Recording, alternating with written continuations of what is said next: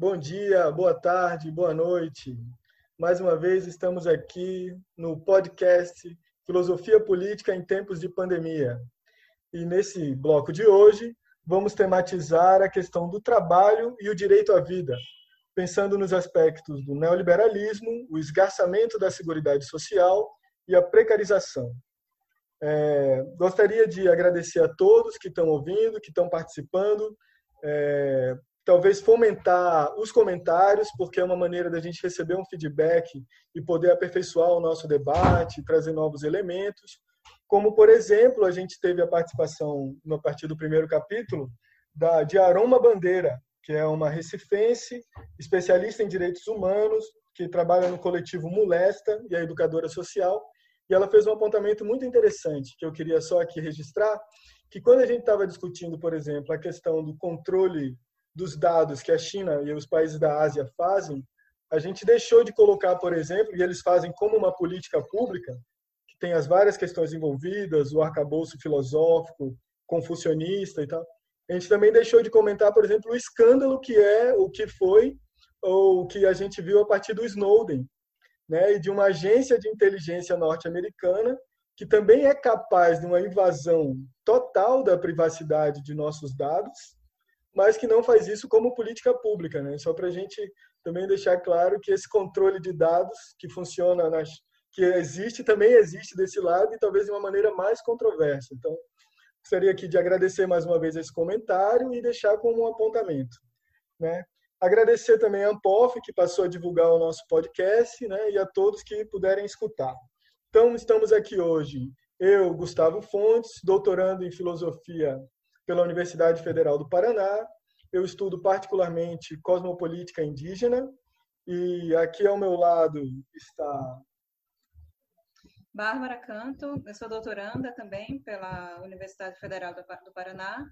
Atualmente eu estudo a relação entre teoria crítica e feminismo. E gostaria de agradecer a todos pelo convite, pela audiência e espero que seja um ótimo debate. Sou Gabriel Cafuri, eu sou doutor em filosofia pela UFRN, sou professor de filosofia e ética no Instituto Federal do Sertão Pernambucano. Muito grato também pelo convite e pela oportunidade de compartilhar, aprender, trocar saberes por aqui. Olá a todos, novamente. Eu sou o Eloy Luz de Souza Moreira, sou doutorando na Universidade Federal do Paraná, e estamos aí para trocar essa ideia. Olá, eu sou Fábio Antônio da Silva, sou doutorando também pelo FPR. Meu objeto de pesquisa é o conceito de vontade geral, sobretudo na, na obra do Rousseau. É, e a gente vai conversar um pouco sobre filosofia política nesses tempos de pandemia. Obrigado a todo mundo que está ouvindo a gente. É, boa noite, eu sou Fred Lira, sou de Recife, mas moro na França, faço, é, sou doutorando na é, Universidade de Lille, no norte daqui da França. É, vamos ver o debate, vai ser legal, o tema é importante. Dando sequência aí, o tema de hoje vai ser esse, né? Trabalho e o direito à vida. E a gente partiu desse tema porque estabeleceu-se no início desse, dessa pandemia, particularmente no cenário nacional, uma falsa dicotomia entre o direito ao trabalho, ou a necessidade que as pessoas teriam de ir ao trabalho, e o direito à vida. Né? Então, se estabeleceu, somente aqui pelo discurso oficial do nosso Executivo Nacional, essa falsa dicotomia em que as pessoas estariam no caso, tendo que escolher. Ou elas vão trabalhar e aí se expor à pandemia do coronavírus, ou elas ficam em casa com fortes chances de morrerem de fome. Então, a gente quer aqui começar a comentar que essa é uma falsa dicotomia, né, que na verdade é uma falácia que se coloca porque existe, por exemplo, no Brasil, mas em todos os estados praticamente, em todos os países, um sistema de seguridade social que é justamente uma estrutura que parte a partir dos impostos coletados para permitir que para colocar em primeiro plano o direito à vida. Então, num momento de guerra ou de pandemia ou de crise sanitária, ou quando a pessoa está doente, ela passaria a receber do Estado um, uma certa quantidade de dinheiro, né, um, que daria a ela condições para sobreviver a situações excepcionais. Então, a gente já parte aí de que essa dicotomia ela é falsa.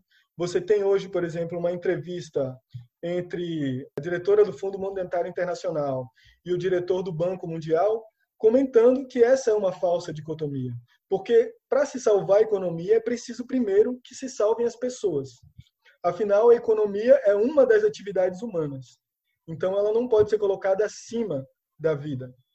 E aí, é, para trazer um pouco já os temas filosóficos disso, né? Quando é que se começou a pensar a economia como uma atividade distinta, né?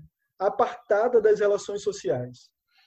Eu vou trazer aqui as considerações do economista húngaro Karl Polanyi, que num livro chamado A Grande Transformação tenta trazer a gênese desse momento em que a economia se aparta da sociedade.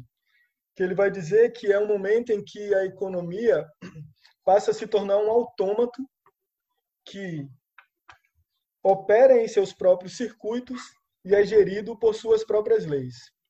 Esse autômato é o momento, ele vai, ele vai circunscrever esse evento ao início do século XIX, entre 1815 e 1840, que é quando surge a ideia de um mercado autorregulado.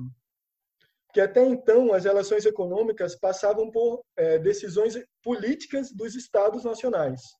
Esse, por exemplo, momento anterior ao mercado autorregulado foi o mercantilismo, quando os, os presidentes e monarcas decidiam, principalmente a partir de suas razões políticas, quais seriam o fluxo de mercadorias, o valor das moedas e tal. Então, o Polanyi vai dizer que é nesse momento em que surge o mercado autorregulado, como esse autômato que começa a funcionar segundo suas próprias leis, e é a partir daí que surge uma ideia que hoje é praticamente um senso comum, que é a ideia de mercado de trabalho. Por quê? Porque é um momento em que o trabalho, que sempre foi uma relação do homem com a vida e a sustentação da vida, passa a ser gerido por essa outra instância apartada da sociedade, que é o mercado. Então, a gente hoje entende isso como uma obviedade, a ideia de mercado de trabalho, mas o que é um mercado de trabalho se não a venda das pessoas que precisam sobreviver? Então, eu queria trazer isso como um primeiro ponto de reflexão, né? Talvez a gente pensar um pouco quanto à não obviedade dessa ideia, né, de que as pessoas, para sobreviverem, precisam desesperadamente vender a sua força de vida no mercado e estar sujeitas às leis do mercado, enquanto essa instância que se colocou apartada da sociedade, né, que é gerida por seus próprios circuitos. É, e um marco disso, já que a gente estava ali no século XIX, é a Revolução Industrial. É um novo momento em que a economia e a humanidade passam a ter que conviver com a produção gerida por grandes máquinas em grandes escalas, né?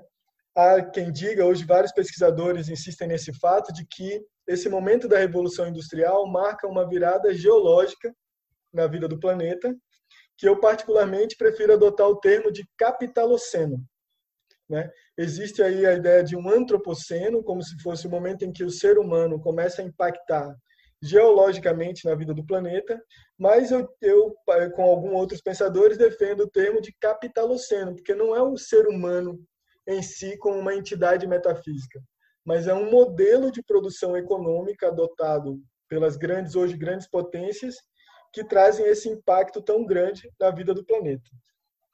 Eu digo isso porque muitos pensadores estão associando a nova pandemia do coronavírus como um reflexo desse modelo de produção e de economia adotado pela humanidade. Então, teria uma relação intrínseca com o que se iniciou na Revolução Industrial, com o que estabeleceu essa dinâmica do mercado de trabalho e que nos coloca hoje a todos, é, digamos assim, tão vulneráveis né, ao momento em que não se puder ir ao trabalho. Né? É, se você for pensar hoje, por exemplo, a gente olha com grande é, preconceito às comunidades tradicionais, por exemplo, como indígenas, aborígenes, é, e tem sempre a ideia de que nós estaríamos numa, numa capacidade, teríamos, junto com a civilização, conseguido um patamar superior de qualidade de vida. Mas a verdade é que a gente viu a vulnerabilidade né, que praticamente todos nós, se deixarmos de receber um mês os nossos proventos, deixamos de ter onde morar, deixamos de ter o que comer. Então, é a partir dessas questões que se criou o conceito de seguridade social. E ele está vinculado, por exemplo, a um dos capítulos da nossa Constituição, né? E acho que a gente vai poder desdobrar isso mais calmamente. Mas, por exemplo, o filósofo camaronês, o Attila Mbembe, no texto dele, O Direito Universal à Respiração, para citar um pouco as consequências desse capitaloceno, ele vai dizer que 85% das áreas úmidas do planeta foram drenadas.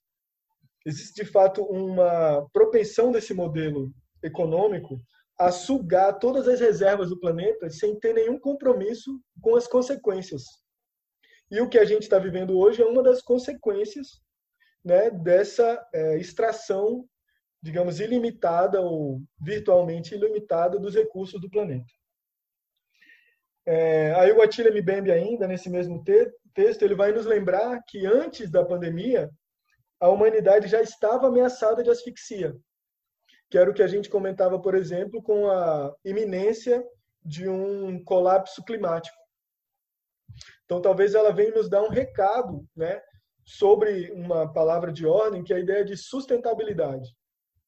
E o que nos leva a crer é que esse modelo econômico, político, né, porque o capitalismo é mais do que um modelo econômico, ele também é um modelo político, é, o que vai nos trazer é a insustentabilidade desse modelo. Né? E aí eu vou trazer na sequência, para não me alongar demais nesse primeiro momento, as, as considerações do Ailton Krenak. E uma delas ele vai dizer, olha, se vende muitos produtos, se vende hoje uma imagem de que eu tenho uma vida sustentável, ele vai dizer, isso é vaidade pessoal, porque estamos todos submersos num modelo econômico político que é intrinsecamente insustentável. É, então, eu lancei aqui essas primeiras reflexões, fico aberto agora às considerações dos meus queridos camaradas que estão aqui presentes e passo a palavra. E vamos adiante. Ok. É, Gustavo trouxe muitos temas muito pertinentes, muito realmente é, necessários para nossa reflexão, mas a minha contribuição aqui hoje vai abrir um pouco mais esse leque porque são as questões com que eu tenho me, me dedicado nos últimos meses, acho que até nos últimos anos também, de uma forma menos intensa, mas com certeza muito mais intensa é, na parte dos últimos meses, que é a mulher, né? O feminismo, o feminismo dentro de toda essa situação. Eu tenho alguns dados aqui da ONU que em 1960, 16% da, da mão de obra de trabalho era feminina. No ano 2000, a gente já tem isso como 40%. Se a gente for pegar agora, 2020, a gente sabe que isso aumentou ainda mais, né? Não tenho o dado preciso, a gente sabe que isso aumentou um pouco mais. E aí, no meio dessa pandemia, algumas questões vão surgindo no sentido de como, sabendo que a nossa sociedade já tem uma desigualdade no, no que tange a relação de gênero, como é que essas mulheres estão dando conta de ter os seus trabalhos é, acrescidos da rotina diária doméstica e ainda o home office, né? A gente sabe que é, na linha de frente mesmo do, do, do combate ao corona, na, na, na, saúde, por exemplo, as mulheres são em torno de 90% da carga de trabalho.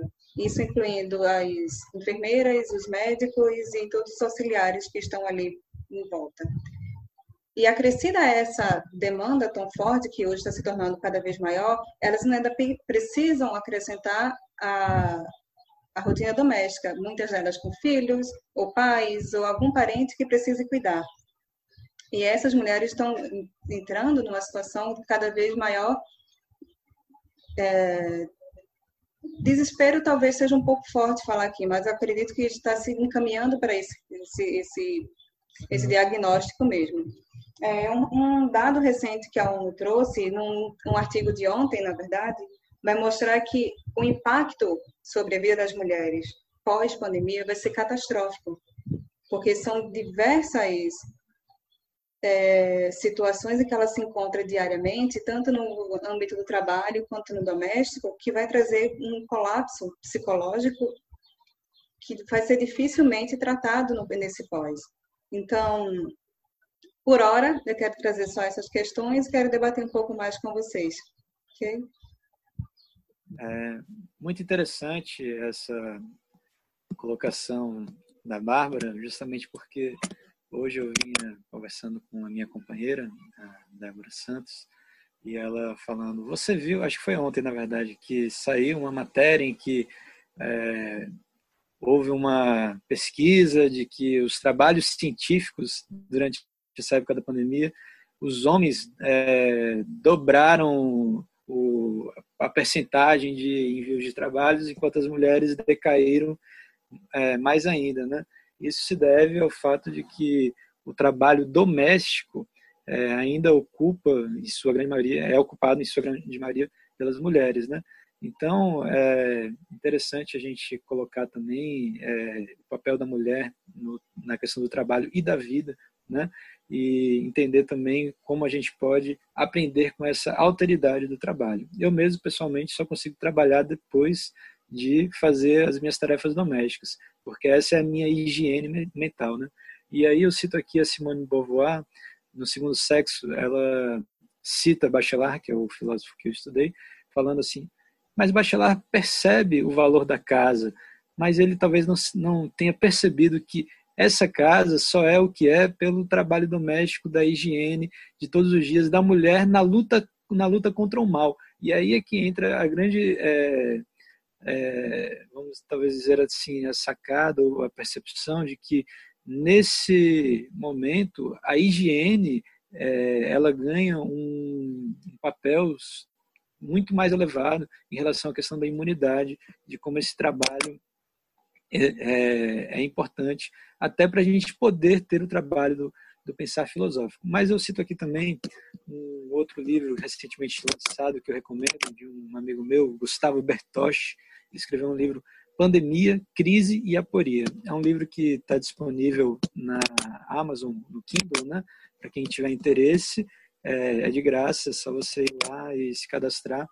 E nele ele cita um pouco da questão do trabalho, e nisso ele fala assim o seguinte: bom, mas existe uma é, campanha do Fique em Casa. Essa campanha ela é muito interessante, mas é uma campanha que também é, denuncia um, uma hierarquização do trabalho e da vida, onde a vida de uns vale mais do que a de outros, porque fica em casa, mas é, peça sua comida pelo é, aplicativo, fica em casa, mas o porteiro da, do seu prédio vai estar trabalhando, fica em casa, mas o gari vai estar recolhendo lixo. E ele fala assim: de, de maneira nenhuma eu estou querendo é, dizer que nós não devemos ficar em casa, devemos sim, mas devemos abolir o trabalho. Significa, né, como eu vinha falando, que tem outras pessoas trabalhando, principalmente os serviços essenciais da, dos, dos hospitais e da polícia, mas que ainda assim a gente tem que tentar é, entender melhor o nosso trabalho doméstico, o nosso trabalho, as relações de trabalho em casa, familiar, que o oikos, o ethos, todos esses têm, é, a raiz na casa, né? E ao mesmo tempo também a gente tem que refletir e, no trabalho filosófico que a gente tem aqui é, nesse momento, né? De que não é só os, trabalhos utilitários que devem ser feitos, mas o trabalho do pensar. E a gente vê uma sociedade onde existe uma preguiça do pensar, de consumir conceitos prontos, que são muitas vezes preconceitos. Isso nos faz, nos leva ao trabalho político, né? Que é o trabalho que, inclusive, é interessante que ter tempo para o trabalho político é para poucos, né? É, eu gosto muito do daquele Pedro Cardoso, né, que interpretava o Agostinho na Grande Família, que ele fala assim: a, capito, a, a Politicolândia é um privilégio de poucos. Né? E aí é, a gente ter esse tempo que estamos em casa para fazer política, ainda que seja uma política via um podcast, via as redes sociais, é, super, é um trabalho super importante. E aí a gente vê também, nesse momento, alguns políticos também se dando ao trabalho de refletir, né? como é, eu vi um texto do Ciro, Flávio Dino, que pensa e que faz também. Então é muito importante esse trabalho de escrever e de concretizar também os nossos pensamentos nesse momento. Eu queria começar, na verdade, a partir do, do Krenak também, aproveitar o gancho do Gustavo lá.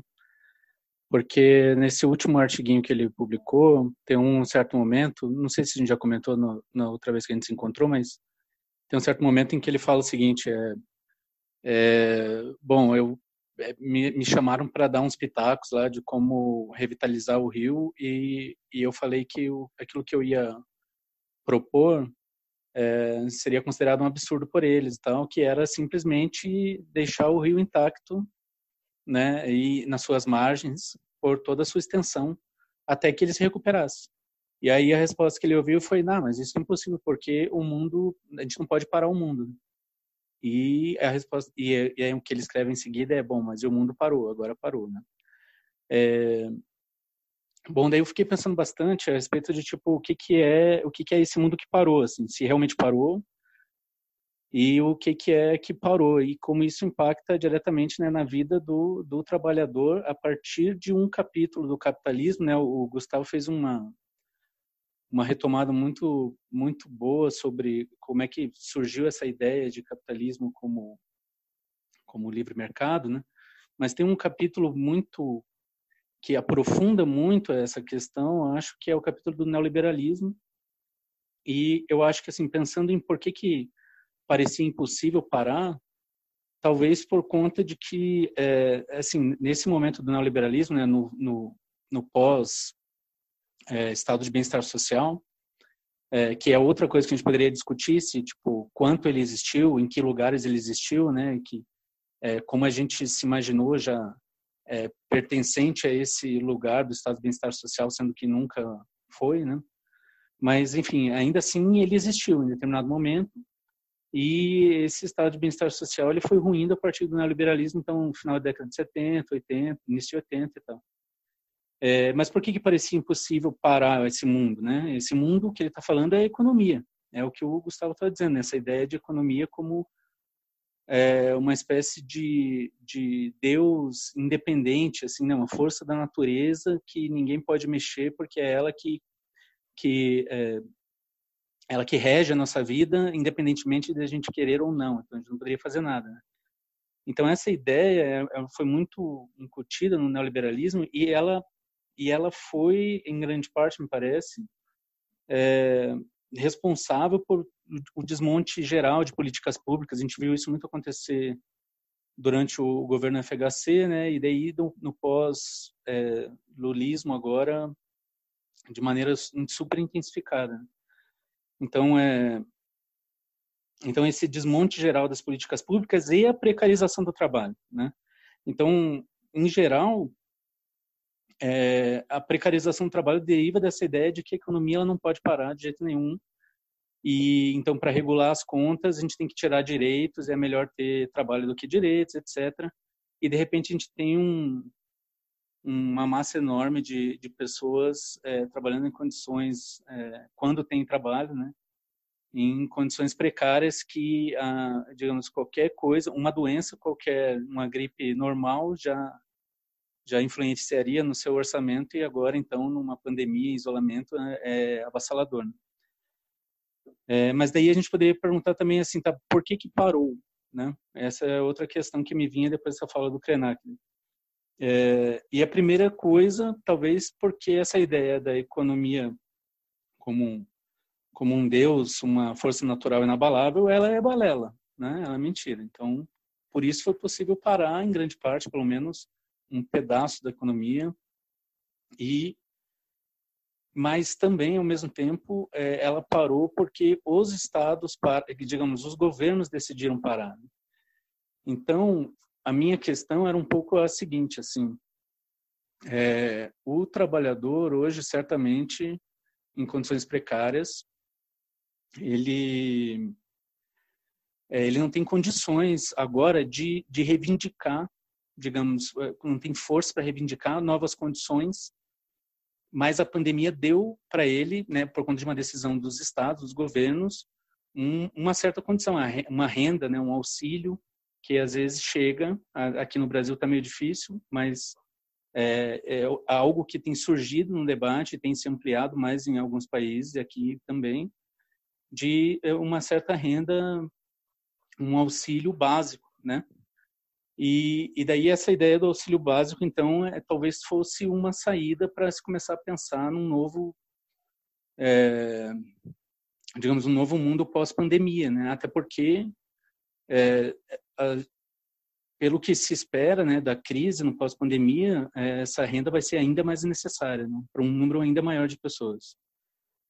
Bom, mas é, no geral, assim, a minha ideia também é assim, será que já que essa essa ideia da renda básica e tal, ela partiu dos estados, dos governos, é, será que existe força para manter isso, né? E uma outra questão também é, é que, assim, quando o Krenak fala, só para finalizar, né, quando o Krenak fala que tudo parou, ele está falando também do ponto de vista de uma outra devastação que acontece com essa ideia da economia não parar, que é a da natureza. Né? Então tudo parou e aí aparentemente, né, a gente se viu muito falarem isso, assim, é, a gente viu o que é o um mundo sem essa a, a destruição avassaladora do ser humano. Então a gente começa a ver o céu, a natureza, etc e começa a ver um outro mundo possível, parece, né? É assim que descrevem às vezes. É, as pessoas, né, é, eu, eu fico na dúvida se a gente consegue ver um outro mundo possível na medida em que a economia parar, ela ao mesmo tempo mostra que ela não é essa lei natural, mas ao mesmo tempo também ela ela está sendo, é, digamos, catastrófica para uma grande parcela da população que hoje a economia parar significa é, ela ter que se arriscar no mundo, no mundo, se arriscar com vírus ou morrer de fome, né, coisa que a gente já falou aqui. Então, assim, não, não é um mundo utópico que aparece para essas pessoas, sabe? É um mundo terrível. Parar a economia é ruim para eles, assim. Então, talvez para eles não surja como um ideal utópico de um outro mundo possível, um mundo em que a economia deixe de girar como ela estava girando, assim a não ser, e daí esse é meu ponto, e daí eu deixo para a próxima rodada também, que a gente consiga debater essa ideia de uma espécie de renda básica universal ou algo desse tipo, que, que daí sim é, possa instaurar novas bases do que, que seria uma sociedade diferente, né? é, organizada sobre outro, outro tipo de pensamento econômico, etc. Mas, para começar isso. Bom, eu vou novamente vou trazer o, o Chomsky para conversa, como eu fiz no, no encontro da semana passada. Eu estava ouvindo outras entrevistas dele e me chamou a atenção um pouco é, isso que ele, fez como um diagnóstico de algo de alguém que viveu já quase centenário, né? De que viveu todo o período da primeira, da Segunda Guerra Mundial e até período pré, né? uh, dizia que ele se assustava um pouco, né, porque uh, ele não, não disse que é a mesma coisa, né, o, o Hitler e, e, e, o Trump, no caso dele, o Bolsonaro no nosso caso, né, mas que o, essa conversa ele já tinha ouvido, né, essa, essa plateia ovacionando esse tipo de discurso e tal, e que o que aconteceu historicamente depois de, desse período, depois da guerra, né, foi exatamente o cenário que um pouco o Eloy descreveu também, né, desse desenvolvimento do neoliberalismo que nos anos 70 acaba é, no Reagan, né, aquela ideia de que o Estado atrapalha, né, a mão invisível dá conta e o Estado atrapalha. De um lado, a gente sempre teve eh, o discurso do bem-estar social e de, de, políticas públicas como modos de, de manter uma subsistência né, dessas uh, classes que não vão conseguir se manter com a mão invisível regulando tudo. Então, dada eh, se, se, o discurso agora é de guerra contra um vírus, se quem está, os médicos, as enfermeiras estão no fronte né, está se desenhando, pelo menos linguisticamente, é como uma guerra mundial. Né? O combate a essa pandemia é, é, é como uma, uma guerra mundial. Mas pelo assim, e o que aconteceu nas grandes potências depois da Segunda Guerra Mundial foi um boom econômico, por exemplo, para quem ganhou, né, lógico, até ajudando a reconstruir, eh, destruídos por eles mesmos, né, pensar Estados Unidos e Japão a relação. É, então, o que, que, que, acontece? O que, que, vai poder acontecer segundo esse diagnóstico do Chomsky, né? Repetir o que já repetir de outra forma o que aconteceu no século É, né? O desenvolvimento de um neoliberalismo cruel a partir dessa desse, dessa violência de um Estado autoritário que sempre se aproveita desses momentos de emergência para ficar cada vez mais autoritário. E uma coisa que ele chamou atenção, que, que, que daí me chamou atenção na, na, na fala dele, foi desses autos intitulados libertários, que seriam os anti-estados dos anos 70, que é, como Reagan, né, na fala do, do, dos colegas, eu não lembro bem quem disse, só estamos, fechados porque o Estado estava obrigando as empresas a estarem fechadas, senão as empresas estariam abertas, né? O Estado está atrapalhando mais uma vez esses empresários, né? É, e é, assim, a pandemia, apesar de estar tá sendo o foco agora, em algum momento ela vai passar, né? Em algum momento ela vai passar e aí o outro grande vai ter um, um problema muito maior que a gente tem que enfrentar, que é o do colapso ambiental. E é isso que, que, vai, que vai acontecer é, na sequência disso, né? Como é que a gente vai encarar esse colapso ambiental? A gente pode aproveitar isso que está sendo demonstrado, como o Eloy falou há pouco, que essa diminuição da, da produção, esse, esse, é, esse, esse, colocar em segundo plano a economia, dá chance para a terra se recuperar, para os animais voltarem a, a, andar no meio da gente de novo e a gente começar a cons conseguir ver as montanhas. Eu até estava discutindo é, com a Vânia, minha companheira, a gente estava vendo umas montanhas que não via aqui em Curitiba, e eu não sei se a gente nunca parou para olhar e agora, quando a gente sai de casa, aproveita cada centímetro do horizonte, ou de fato a gente está vendo montanhas que não via antes, que é muito provável, porque com a diminuição de carros, etc., né, acho que já é o suficiente para a gente ter um. E isso dá um sinal disso que o Eloy falou, que é, ainda, ainda a gente, se a gente tiver uma mudança de consciência profunda, mas isso daí significa mudar como a gente entende esse sistema socioeconômico atual, é profundo mesmo. É, é como, não sei se foi o Eloy ou o Gustavo citou o Krenak, né? É, essa susten acho que foi o Gustavo. A sustentabilidade é muito mais um fetiche, né? Eu sou sustentável, eu sou os produtos é um fetiche individual. A gente tem que é, tem que ter uma mudança de consciência profunda para que seja possível uma mudança de sistema socioeconômico, porque é, passada a pandemia, os que sobreviverem essa pandemia, terão que enfrentar esse colapso ambiental que está a caminho, que esse mesmo sistema econômico gerou. Né? É, quero só agradecer a fala dos colegas, que eu achei muito interessante, não vou, é, não, não vou me estender, mas lembrando que a gente vai ter que afastar essa, essa ideia de um, um desse isolamento social auto-infringido que acontecia antes, que era é, o que estava acontecendo com a era da, da, da internet, né? A gente estava se fechando em nossas bolhas e de repente agora a gente tem que começar a, a pensar em como contactar mais gente para que haja de fato essa mudança de consciência profunda e coletiva. Aquilo que o Cafuri falou de desde pensar do nosso oicos, da nossa casa, do modo como a gente consome, do, do modo como a gente produz lixo e tudo mais, né?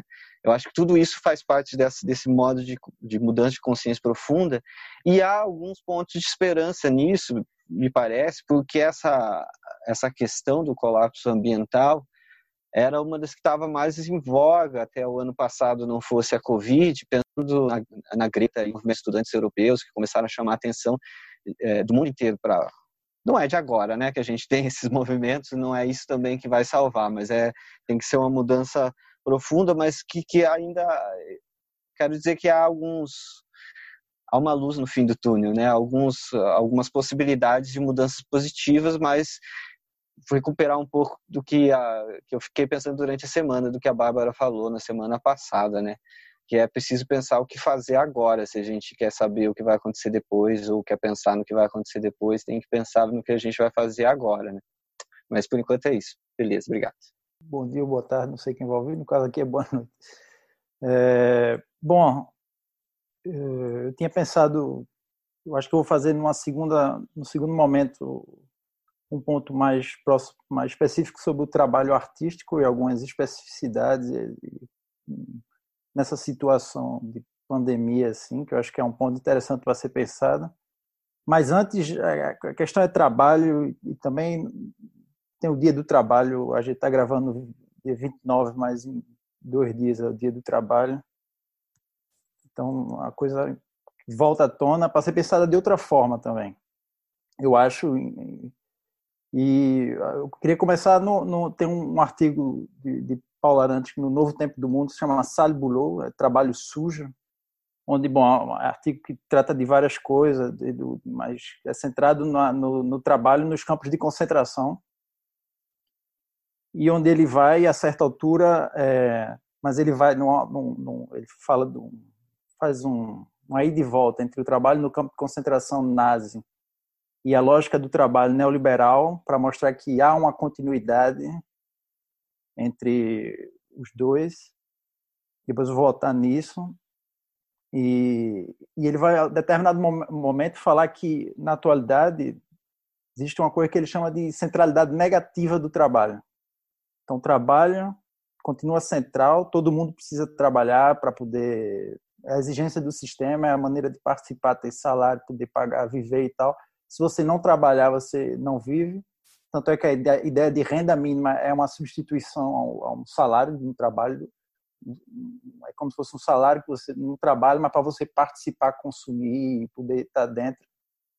Mas que ao mesmo tempo essa centralidade ele fala que é negativa porque de certa maneira ela é cada vez menos necessária, porque sobretudo com, com, com, com o desenvolvimento tecnológico, técnico, né? segunda, é, a terceira, a quarta evolução industriais, a automação, a, o digital, tem uma série de trabalhos que terminam sendo, que estão cada vez mais redundantes no absoluto. Só que, ao invés disso diminuir a, o, o, a quantidade de trabalho de cada um e, digamos, uma coisa meio quase grega de você poder contemplar, se dedicar para a maioria das pessoas, já que poderia ser possível trabalhar menos devido à tecnologia. Só que como o sistema demanda que ele é contraditório, né? o sistema capitalista depois depois de Marx descobriu, enfim, é uma, uma interpretação que eu sigo, imagino que outros aqui também. É, ele demanda que você trabalhe, mas você poderia trabalhar menos. E as pessoas terminam trabalhando mais, boa parte da população, ou que é o, no trabalho precário, ou mesmo por causa de dispositivos. Você termina trabalhando mais por causa do, do celular, tecnologia, o que antes você não só fazia fora, você termina trazendo para casa. Um professor universitário, pesquisador, termina trabalhando todos os sete dias da semana, durante as férias, usa as férias para trabalhar, para atualizar aquilo que não está conseguindo fazer e por aí vai. Então, na verdade, ele, ele ganha uma centralidade negativa porque ele passa a invadir a existência completa, praticamente, da pessoa. Tem um livro de Jonathan Crary, muito interessante, que se chama 24 é, barra 7, que é 24 horas, 7 dias da semana, onde ele basicamente diz que a última fronteira e do trabalho e do, do consumo do capital é o sono, por enquanto. É a última coisa que ele ainda não consegue invadir inclusive com a ambiguidade de você quando está no Facebook, no, quando você curte, existe uma monetarização, então cria uma certa algumas fronteiras estão cada vez mais tênues. Né?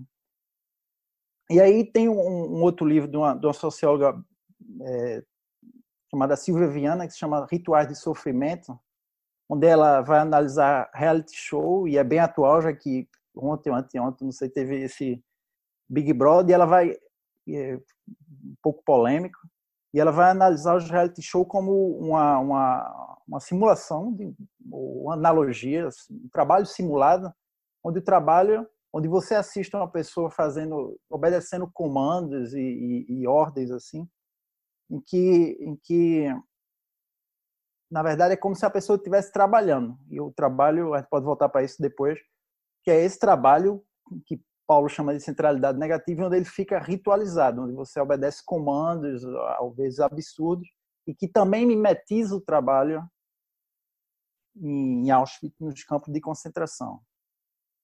E aí, dessa, dessa, dessa situação, digamos, extrema que esses dois analisam, eu venho para uma corrente é, chamada crítica do valor, Anselmo, é, e, por exemplo, no livro de Anselmo Iapio, é, As Aventuras da Mercadoria, onde ele vai tentar, a partir de, uma leitura de Marx, ele vai tentar demonstrar que o trabalho mesmo, a ideia, Marx vai falar trabalho ilustrado, trabalho concreto, mas essa divisão, se você, na interpretação de, de Anselmo Iapa, é, a ideia mesmo de trabalho, de você fazer, de você incluir nesse conceito coisas disparates, como desde você fazer uma música, é um trabalho, até você produzir um carro numa usina, você ensinar como professor, o trabalho intelectual, você plantar, você ser um soldado, um policial, tudo isso é incluído no conceito de trabalho, é no fundo um absurdo, ou assim são coisas disparatas que parecem natural, porque enquanto que tudo isso é, qualitativamente, assim, não tem nenhuma comparação possível entre fazer música e construir um carro e, portanto, no sistema capitalista, pra, porque pra, pela, porque o fundamento é produzir valor, elas são, eles são vistos como equivalentes, possíveis de monetarizar com salário, etc.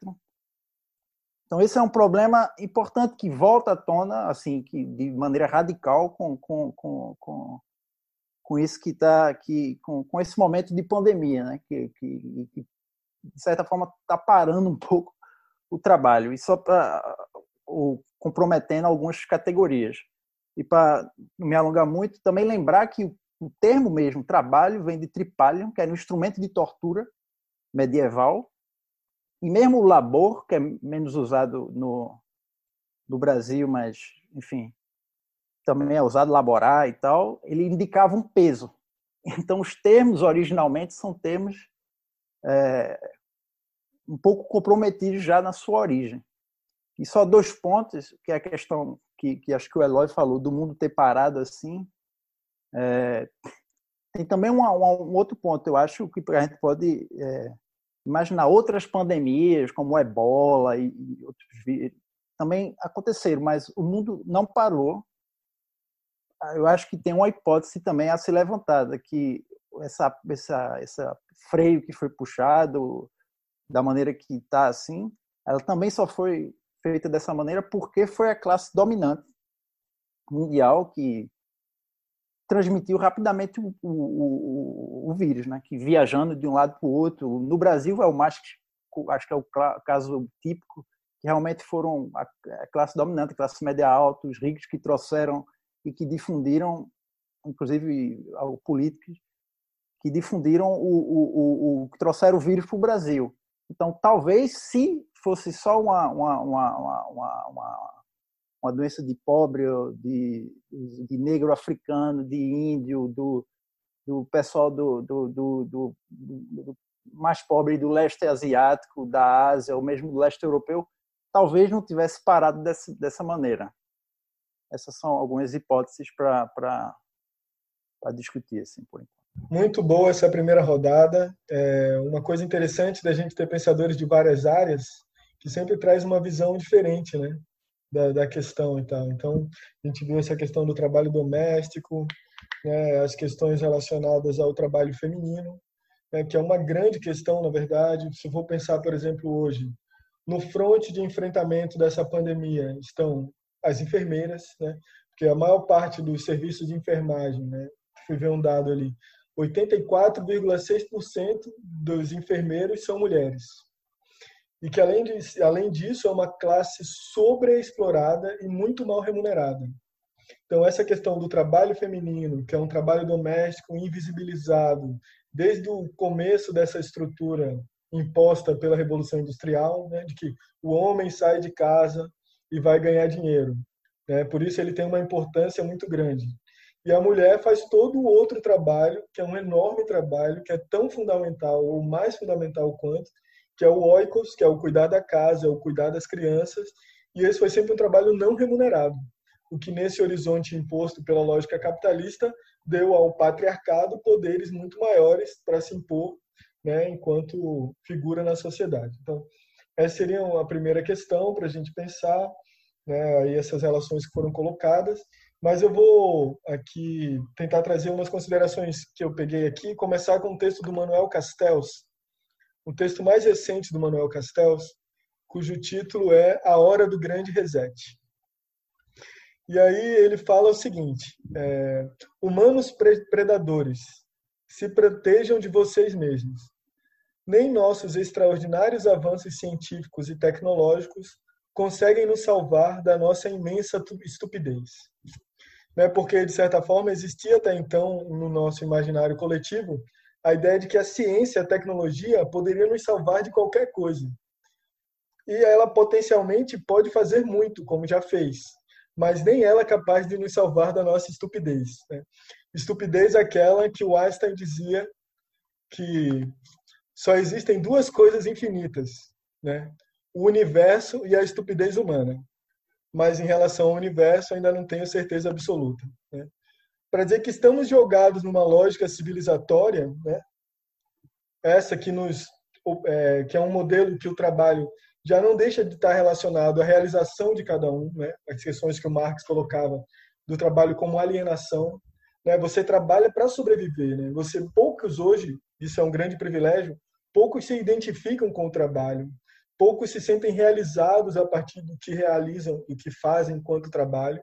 E o trabalho é uma maneira de sobreviver, de conseguir dinheiro para com o dinheiro, pagar suas contas, para ter um teto, para ter comida, né?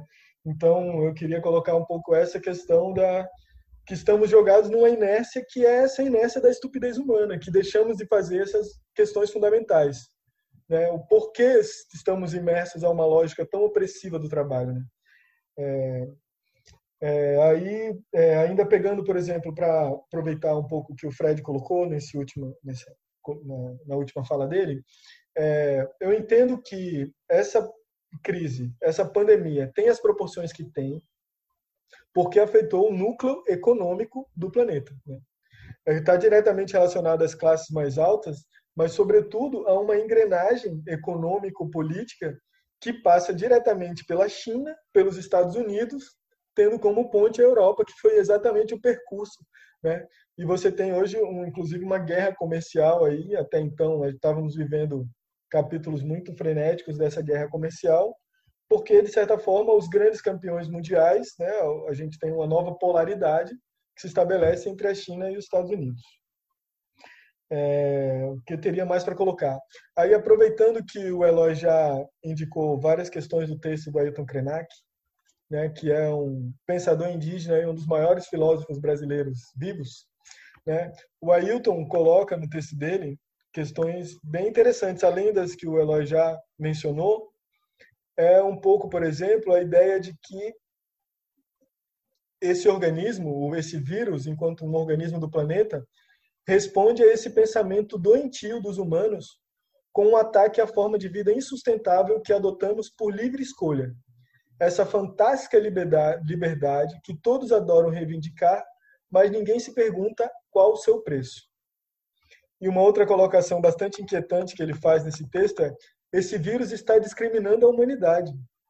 Basta olhar em volta e ele vai dizer: as aves, as plantas não estão sofrendo com esse vírus. Esse vírus discrimina no universo biológico do planeta a humanidade.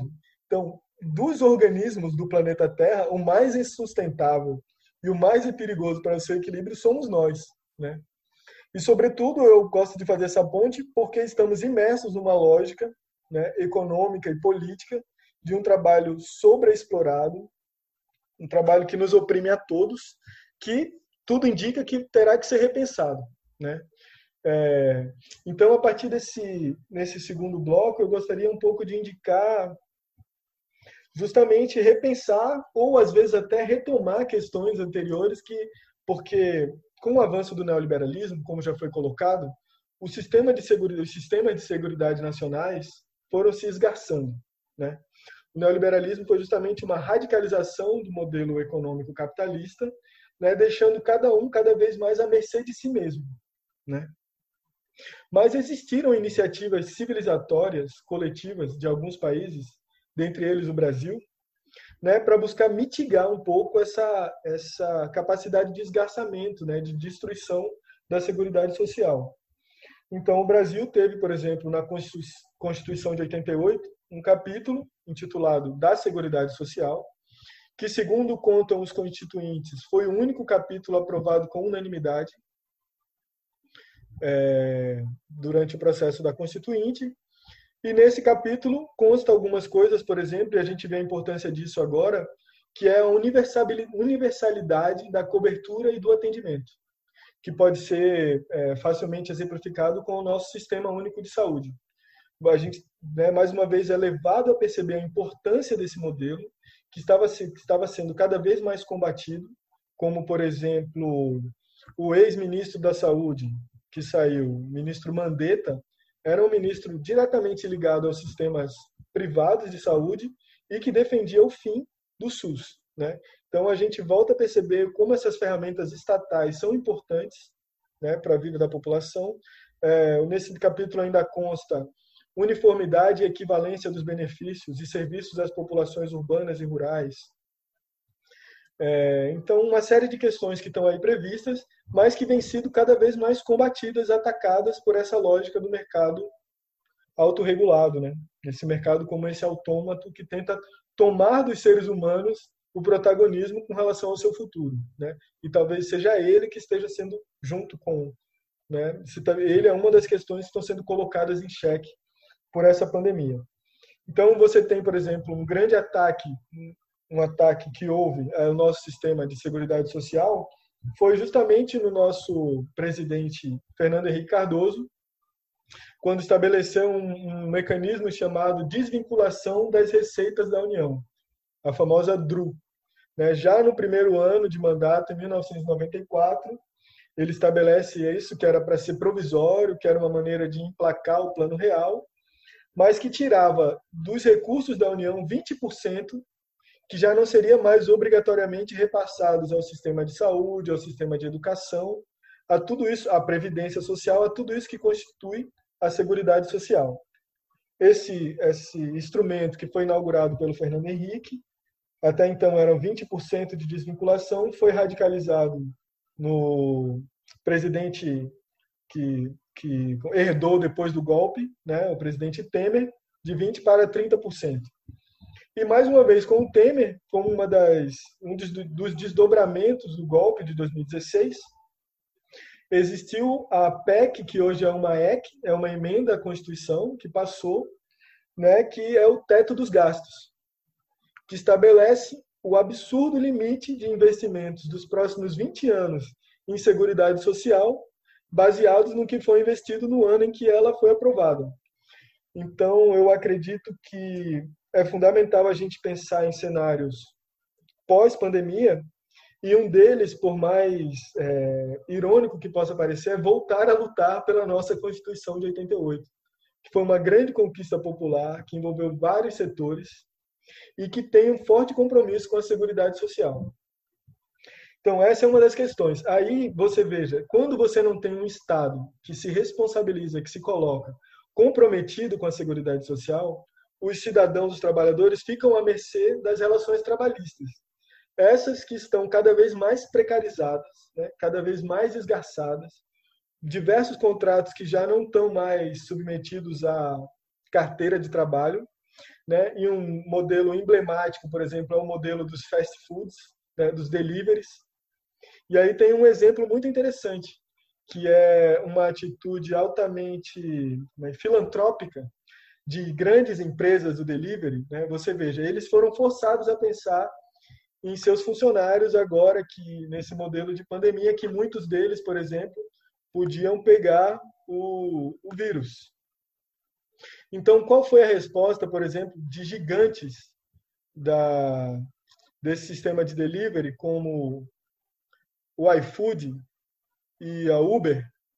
O que, que eles fizeram? Veja só que, que atitude mais filantrópica, assim, que magnanimidade. Eles reservaram um fundo para remunerar os seus funcionários que porventura viessem a ser infectados, né, que já não tem nenhuma relação trabalhista que os assegure. Então eles criaram um fundo que o fundo prevê que se um desses entregadores não podem ser nem funcionários, né? Porque funcionários já é uma relação trabalhista, eles são parceiros, são colaboradores, porque eles não estão, né, uma última decisão do Tribunal Superior do Trabalho impediu qualquer tentativa deles de estabelecer uma relação vínculo trabalhista. Então eles estão submetidos a essa relação e o que que o iFood e a Uber disseram? Não, então quando um desses colaboradores pegar o coronavírus, nós aqui estamos magnanimamente mantendo um fundo que dará uma remuneração por 14 dias. Por longos e abnegados 14 dias, um entregador da iFood ou da Uber vai poder receber uma remuneração equivalente aos últimos seis meses em que eles têm trabalhado para essas empresas. Então você veja a fragilidade desse sistema, né, a precariedade desse vínculo trabalhista, a qual é, eles estão submetidos porque estão na ponta, mas que mostra uma tendência geral desse modelo econômico, político, que é justamente como o, é, o nosso excrementíssimo presidente, é, acho que teve algum erro aí de, de, de dicção, desculpe, né?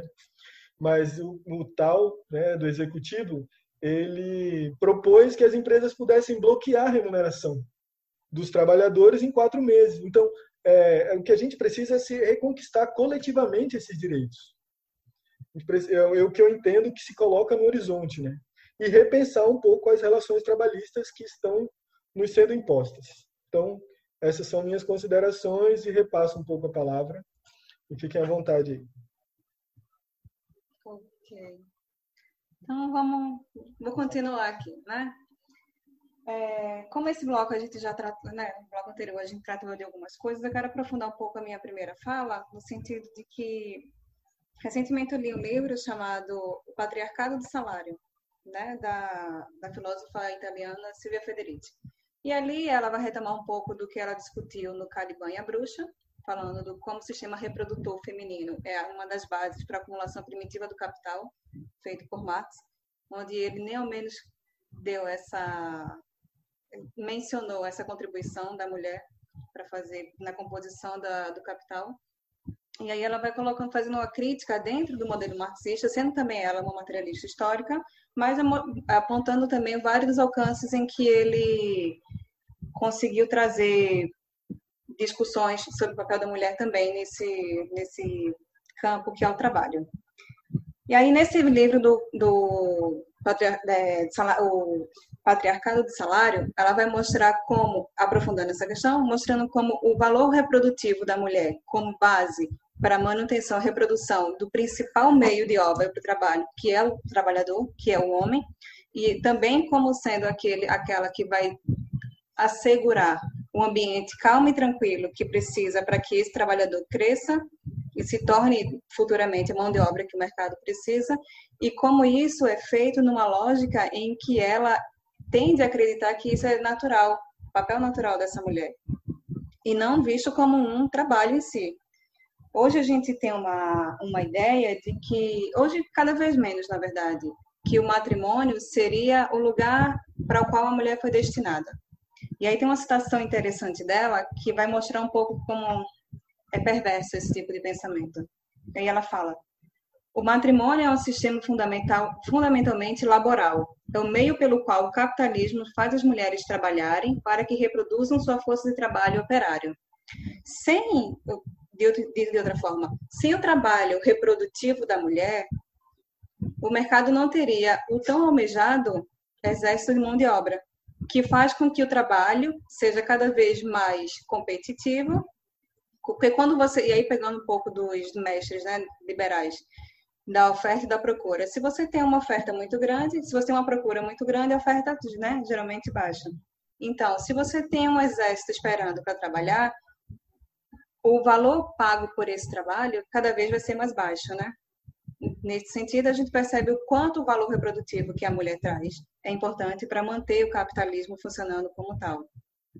E aí é engraçado porque ela vai mostrar também como todos os sistemas de relações sociais econômicas anteriores ao capitalismo, a riqueza se baseava em propriedade. Então, era a terra que constituía alguém como sendo rico ou não. Se você possuísse terras, você seria rico. E aí, claro, você teria alguém para trabalhar nessas terras. Mas, de qualquer forma, o que simbolizava a riqueza de uma pessoa era possuir, era material. Com o advento do capitalismo, a gente vê que o que dá a riqueza a alguém é a exploração de um outro ser humano. Quanto mais pessoas trabalhando para você, e aí a gente vê assim, a lógica do, da Revolução Industrial né, na sua engrenagem, quanto mais você consegue colocar pessoas trabalhando para você, quanto mais mão de obra você tem, mais rico você é, mais produção de riqueza você tem. Ao burguês, clássico do marxista, que é aquele que produz, que tem a, a produção da, da do, dos meios, que detém os meios de produção, e tem aquele burguês que era ainda resquício do feudalismo, que tinha algum tipo de ascensão social, que não era o rico, mas que tinha uma terrinha e que podia trabalhar nela e que assim poderia ter algum tipo de ascensão social. Com o advento do capitalismo, o burguês passou a ser mesmo aquele que detém é, o, a mão de a produção e aí é ele que vai mandar e vai dominar no mercado, né? Então, qualquer tipo de, de ascensão social por meio do trabalho que as pessoas imaginavam possuir era mera ilusão. Não havia uma real possibilidade de, de ascensão se o que você estava vendendo era apenas sua força de trabalho, produzindo e gerando riqueza para uma outra pessoa. E aí, quando a gente vem falar nessas questões sobre a ótica feminina, a gente percebe que o ambiente doméstico, e aqui a gente já falou um pouco dele, aqui só para finalizar mesmo isso, é aquele onde todo esse trabalho é feito, mas que nunca é recompensado. Quando se teve lá na década de 70 algumas questões levantando a possibilidade da remuneração do trabalho doméstico, foi-se, é claro, dito como um absurdo. Mas cada vez mais esse tipo de, de questão tem sido levantada e eu acredito que em algum momento isso há de ser realmente levado a sério e a gente possa ter alguma discussão séria nesse sentido, onde ao menos isso seja de fato pensado. Acho que tem muita coisa ainda pela frente e a gente ainda tem muito que aprofundar. Mas no mais é isso, gente. Passa a palavra.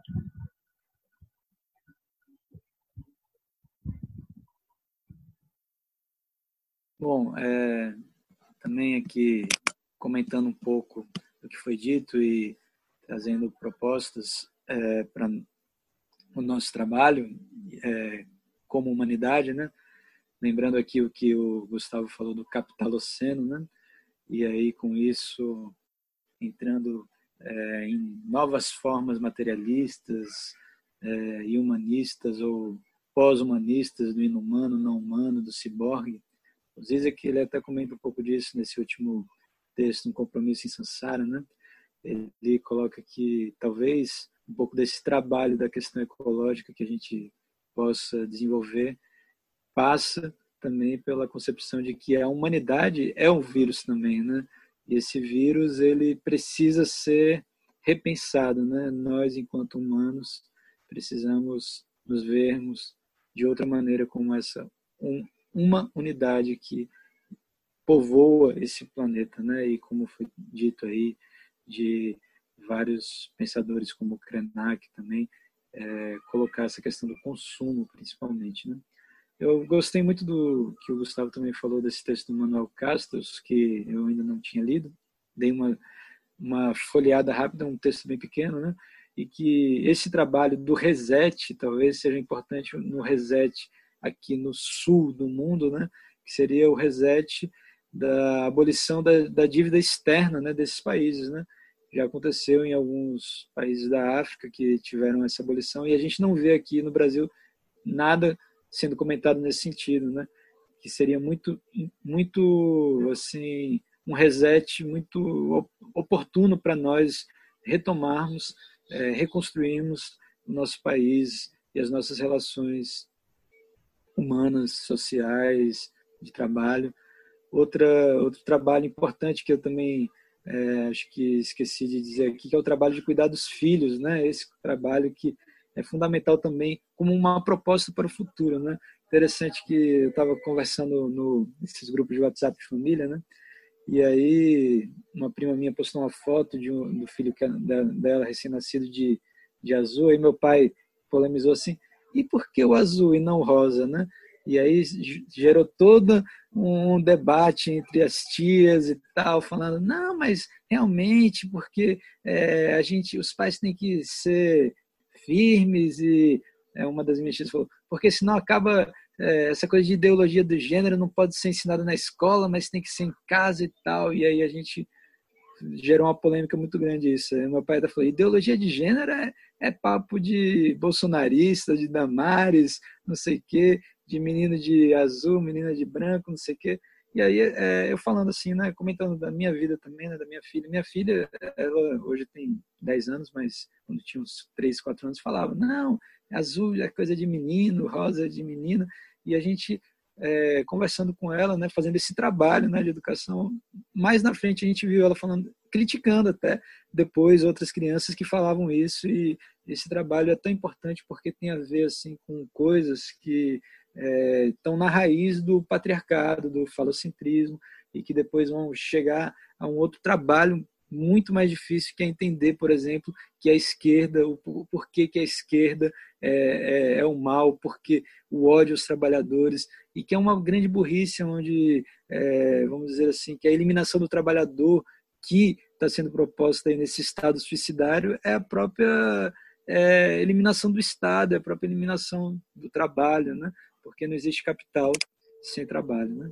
E outro trabalho que eu também acho importante a gente propor sempre uma reflexão é o trabalho das, do, do, da filtragem do excesso das informações, onde as fake news confundem tanto a gente e que a gente vê também aspectos onde, por exemplo, o, o Gustavo citou no início da, da, desse bate-papo, é, a coisa do Snowden, né, essa comunicação. A gente vê hoje o trabalho, um trabalho, por exemplo, do Greenwald, onde toda aquele é, aquela coleta de mensagens dele foi simplesmente anulada, enquanto hoje o Moro, é, há uma semana, sei lá, é, fim de semana passado, mostram uma mensagenzinha do, do WhatsApp dele que vira uma prova e que é algo que pode ser considerado como válido. Né? Então, esse trabalho a respeito das informações e como a gente pode é, trabalhá-las da melhor maneira. Né? Então, acho que é isso.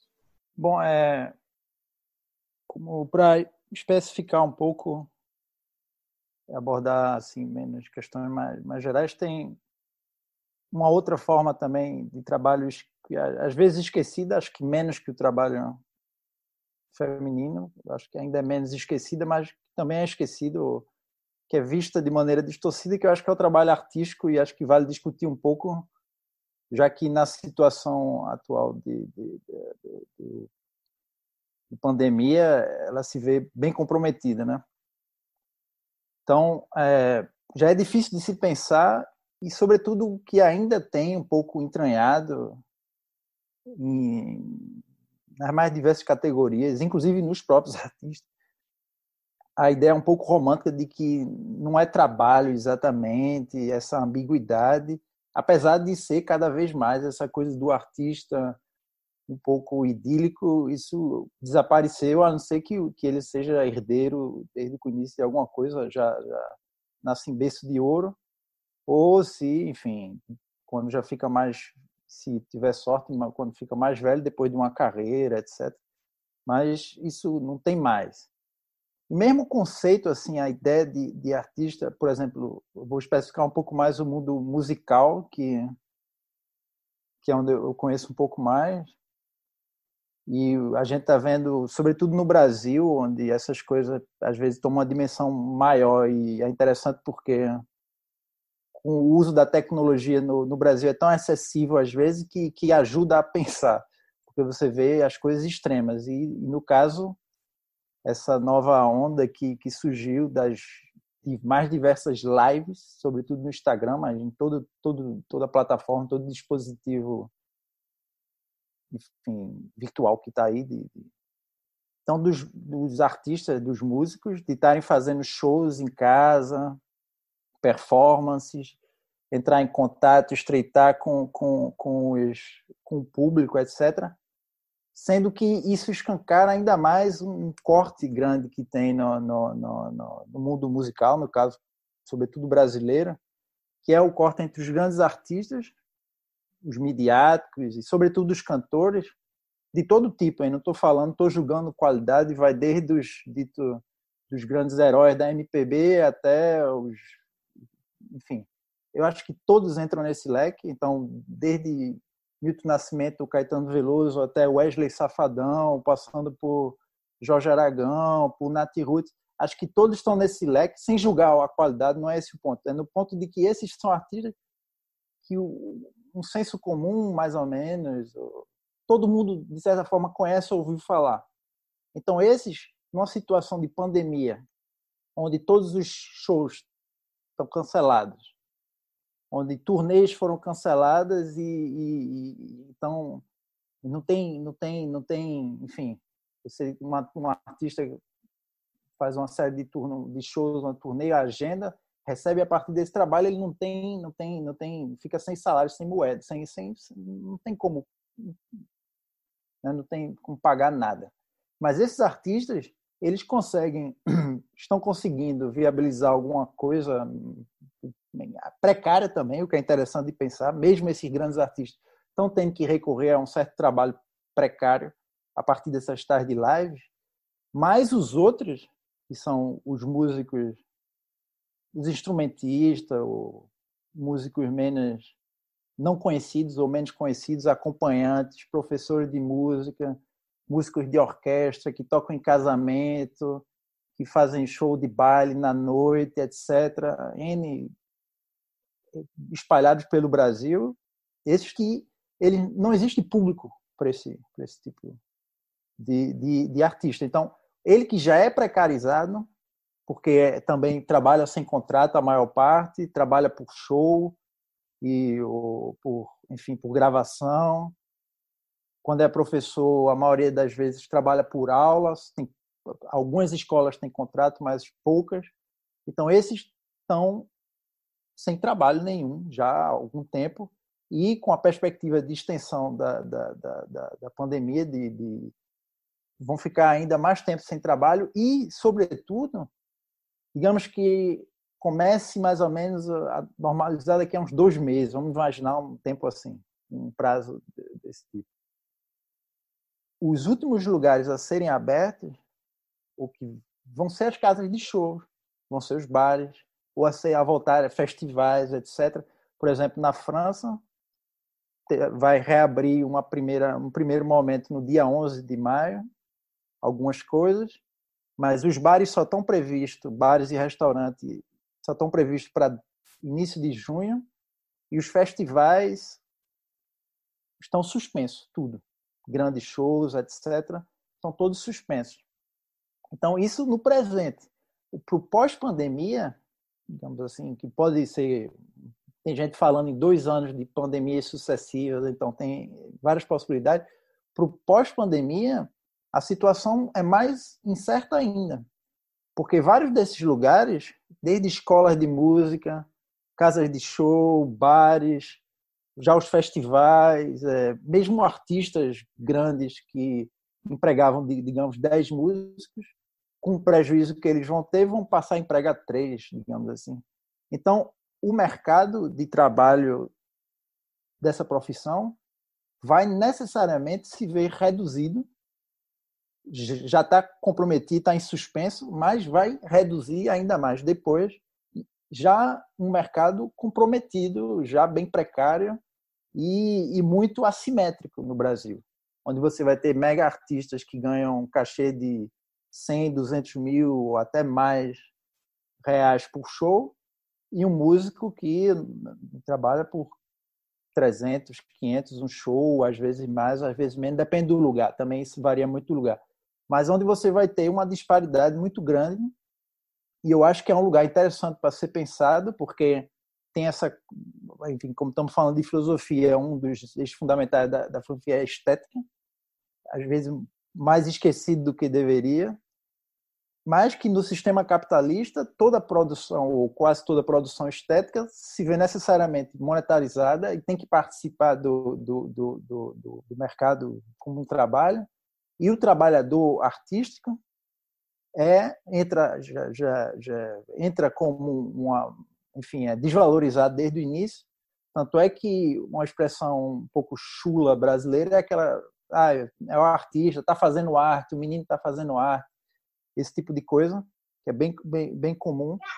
E, e, e, enfim, é mais ou menos isso. Isso no lado da música. As outras artes, que ainda têm menos mercado, menos visibilidade, a situação deve estar ainda pior. Imaginemos a dança, o teatro, como é que está numa situação dessa, assim, já, né? E, e, são muitas, eh, tem muita gente no Brasil. E o Brasil tem, tem, tem uma grande história, grande produção e está em suspenso. Então, como pensar isso também para depois e para agora também? Eu queria só retomar então um pouco aquela ideia do, do Estado neoliberal, porque, como a gente falou bem, é, a ideia do, do, neoliberalismo é de que a economia se sobrepõe completamente a qualquer âmbito da vida. Né? É, a economia de mercado capitalista, exato, claro, né? A gente poderia pensar isso no Marx de outra forma, mas é, é essa economia, né, do, dos poderes e dos interesses de mercado que sobrepõe a todo o restante. Então é por isso que a gente ouve, por exemplo, falar do mercado como algo vivo, né? O mercado gostou, não gostou, é o mercado reagiu mal e o mercado é essa entidade sobrenatural, né, com uma força espantosa e que ele não poderia ser contrariado. Bom, mas aí essa ideia então seria de que o Estado deveria minguar até o zero, tal do Estado mínimo, etc. E essa própria ideia do Estado mínimo, ela é com certeza uma é, uma balela também, porque claro que as políticas sociais do Estado foram minguadas, assim, são sempre minguadas no neoliberalismo, mas ao mesmo tempo o Estado ainda é muito forte, presente na sociedade como uma espécie de administrador, né? Então ele ainda é, por exemplo, presente para garantir a exploração do trabalho, com essa, né, as leis e políticas de precarização do trabalho, para garantir os monopolismos, né, o rentismo, a expoliação de maneira geral, né, do trabalho e também, claro, para garantir, digamos, a ordem, né? A não não deixar que por conta de toda essa desigualdade é, gere convulsões sociais muito grandes. Então, a polícia é esse órgão, né, esse braço do Estado que não não diminui no Estado neoliberal. Bom, é, mas aí a gente viu agora, de novo retomando aquela ideia de que o Estado de repente falou que a economia pode ficar em segundo plano, a gente viu agora toda essa máquina estatal, essa estrutura estatal, podendo mirar outros alvos, né? Então, ela pode voltar a mirar uma espécie de garantia de estrutura de solidariedade social.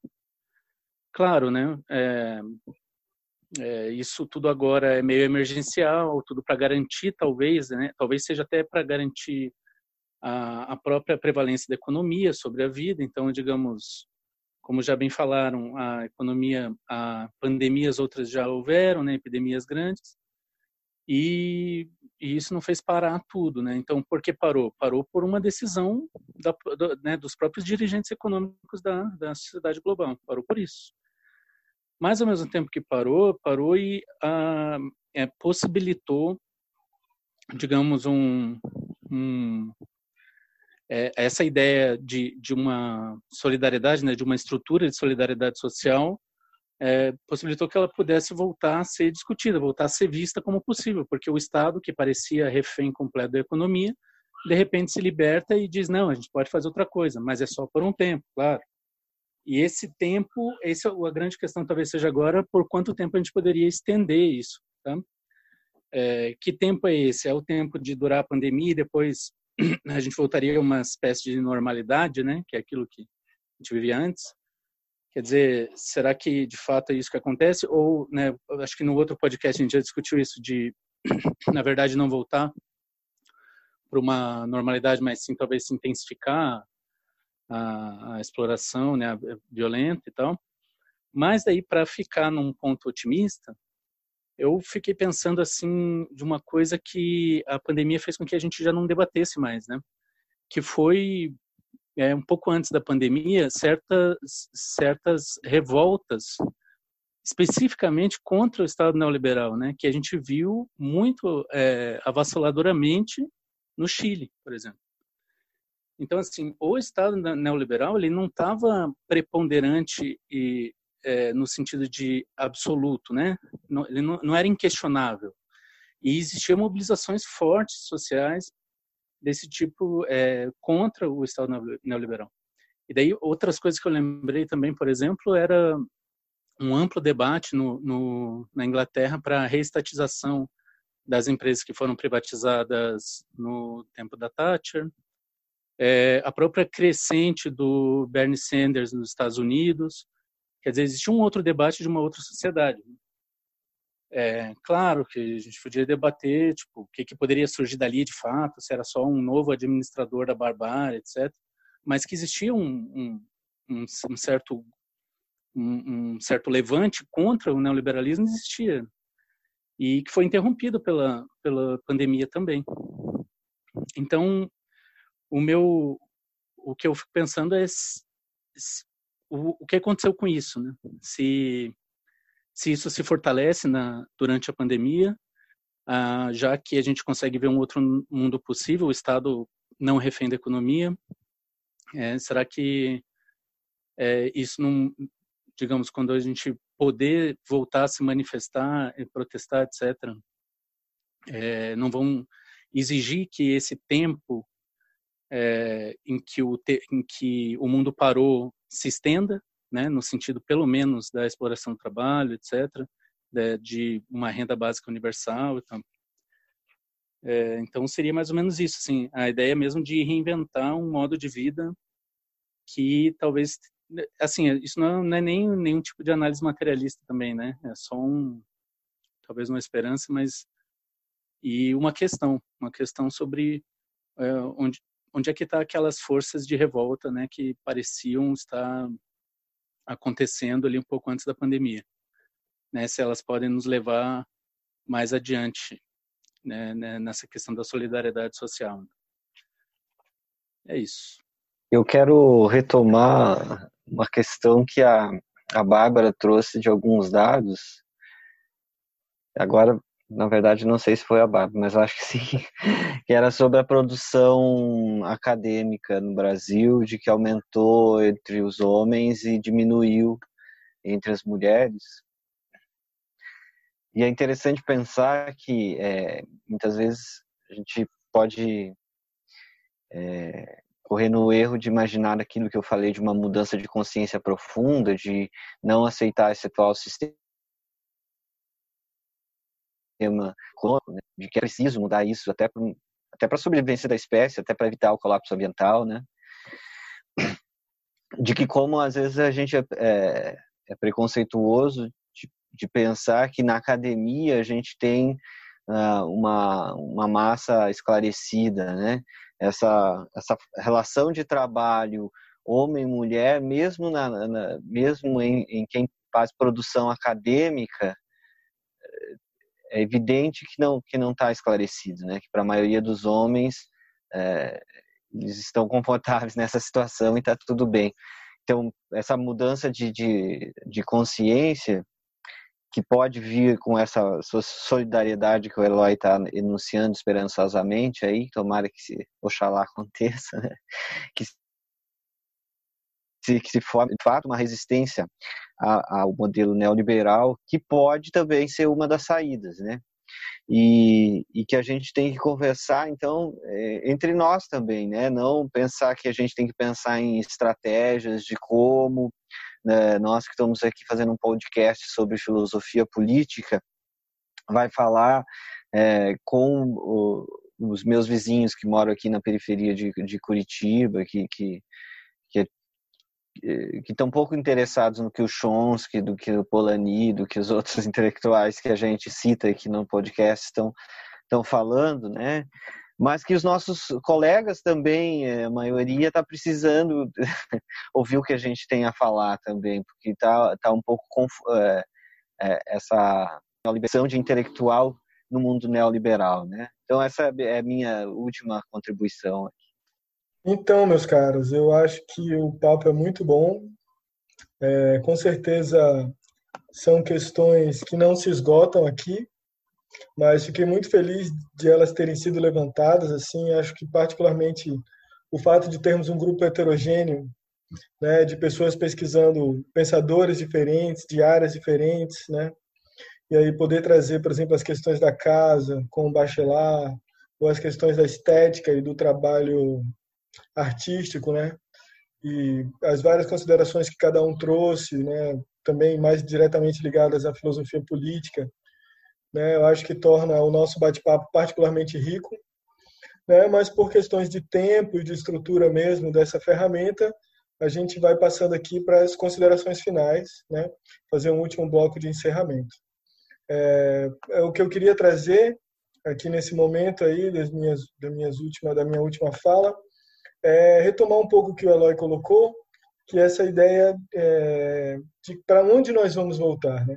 Então, vou citar o Krenak, ele diz, tomara que não voltemos à normalidade, pois se voltarmos é porque não valeu nada a morte de milhares de pessoas no mundo inteiro.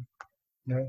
Então, essa ideia de que não, não será possível ou será uma calamidade enorme esse querer voltar ao que era antes. Né? Porque, na verdade, tudo indica que não será possível, mas mais do que não ser possível, ele é completamente indesejável. Né? Não estava bom. Né? O que o Eloy também trouxe dos exemplos da luta no Chile, que são exemplos históricos. A gente vai comemorar o Dia do Trabalho no dia 1 de maio, é uma marca de luta, né? não é uma marca de festa. É um marco de luta, de uma constante luta, que as conquistas relativas ao trabalho são conquistas constantemente sendo re, é, reconfiguradas, né? Então, porque estão sempre ameaçadas. Então, é, comentar essa fala do Krenak, né? Tomara que não voltemos à normalidade para não fazer todas essas mortes um, é, não, não terem valido, né? não dar a elas o valor que elas merecem de fato. É, o Manuel Castells também ainda fala uma questão nesse mesmo texto. Ele diz: só existe futuro se pensarmos uma reencarnação coletiva da nossa espécie. Né? Então é isso, precisa se repensar como espécie. Né? É um desafio, mas talvez seja a grande esfinge que a pandemia nos coloca, né? A esfinge naquele sentido mesmo socrático do decifra-me eu te devoro, né? E ele diz ainda: o reset é necessário, o reset necessário é um portal para uma nova forma de vida, outra cultura, outra economia. É bom que valorizemos, pois a alternativa a ele é a nostalgia masoquista de um mundo que não que se foi para não voltar. A vida segue, mas outra vida. Depende de nós torná-la maravilhosa. Então, deixo essas palavras como minhas considerações finais. Como esse desafio, precisamos reinventar, reinventar a relação com o trabalho, reinventar a relação com a arte, repensar a relação com a casa, né, como um desafio humano que está sendo colocado, que não é possível voltar e mais do que isso, é indesejável voltar para os patamares de onde estávamos antes da pandemia.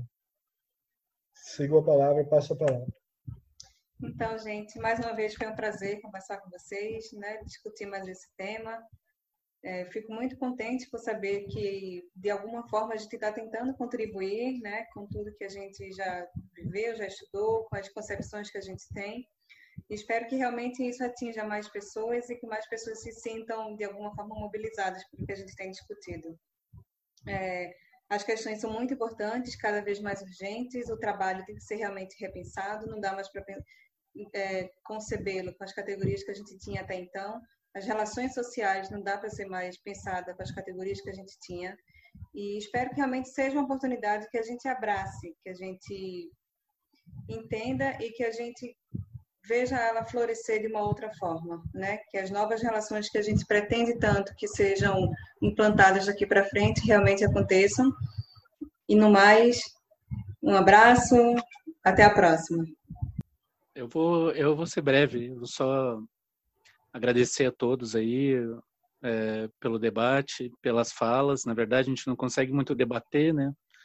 Eu queria perguntar coisas assim, interromper e perguntar às vezes, mas é, mas é o formato. Eu acho massa. Acho que esse, esse formato é legal também para a gente conseguir expor algumas coisas. A gente fica matutando, né, de um de um, de um encontro para o outro, assim, sobre o que os colegas falaram. Então foi bem, bem legal, aproveitei bastante e agradecer é, o Gustavo também pelo convite aí. Valeu, galera.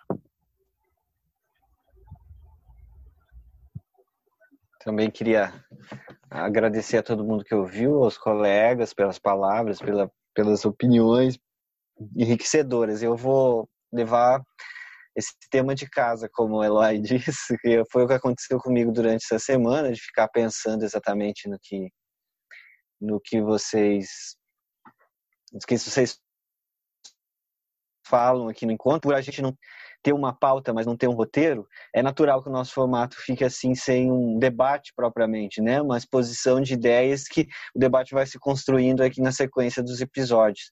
Mas está tá sendo muito legal e eu acho que está sendo enriquecedor, não só para a gente, mas eu acho que quem vai ouvir vai, vai aproveitar bastante das nossas indicações e das questões que a gente está trazendo.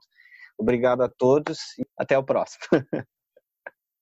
Bom, é, também vou falar brevemente. É, bom, a gente está gravando no 29, no dia 1 de maio, dia do trabalho, normalmente é dia de assim, manifestação, de, e não vai ser possível. Algumas estão pensando, algumas organizações e lugares estão pensando em fazer manifestação online. Eu confesso que pessoalmente acho estranho. Eu acho que seria interessante melhor pegar o 1 de maio para refletir, imaginar um pouco isso que o presente e o, depois assim, ao invés de manifestar por manifestar online. E como o Eloy falou do que estava rolando no Chile, é, aqui na França estava rolando depois de 70 semanas seguidas o movimento Gilets Jaunes e só foi interrompido pela pandemia e foi um pouco um choque era um pouco a expectativa se a pandemia iria interromper ou não, interrompeu, mais racional, digamos. Mas a expectativa que muita gente tem falado é que depois da, da, que abra, já em 10 dias, pode ser que a coisa volte mais maior, ninguém sabe, já que algumas medidas, por exemplo, de exploração do trabalho, novo tipo de contrato estão sendo propostas e, e, e, a maioria das pessoas não, não está muito contente com algumas coisas que estão até vendo. Então pode ser que, que alguma coisa também saia por aqui, talvez no Chile também, em outros lugares, vamos ver. Mas é isso e até a próxima, todo mundo se cuida aí. É importante aproveitar. Pessoal, agradeço também imensamente é, essa conversa, essa troca de saberes. É, vamos continuar nessa luta. Por, eu mesmo tenho aqui uma luta por uma utopia aqui me esperando, que é uma live de live os pratos aí. Então, vou ali. Tchau, um axé para todo mundo. Mais uma vez, gratidão a todos. Estamos encerrando aqui o segundo encontro do podcast Filosofia Política em Tempos de Pandemia. Gratidão a todos que participaram, gratidão a todos que ouviram.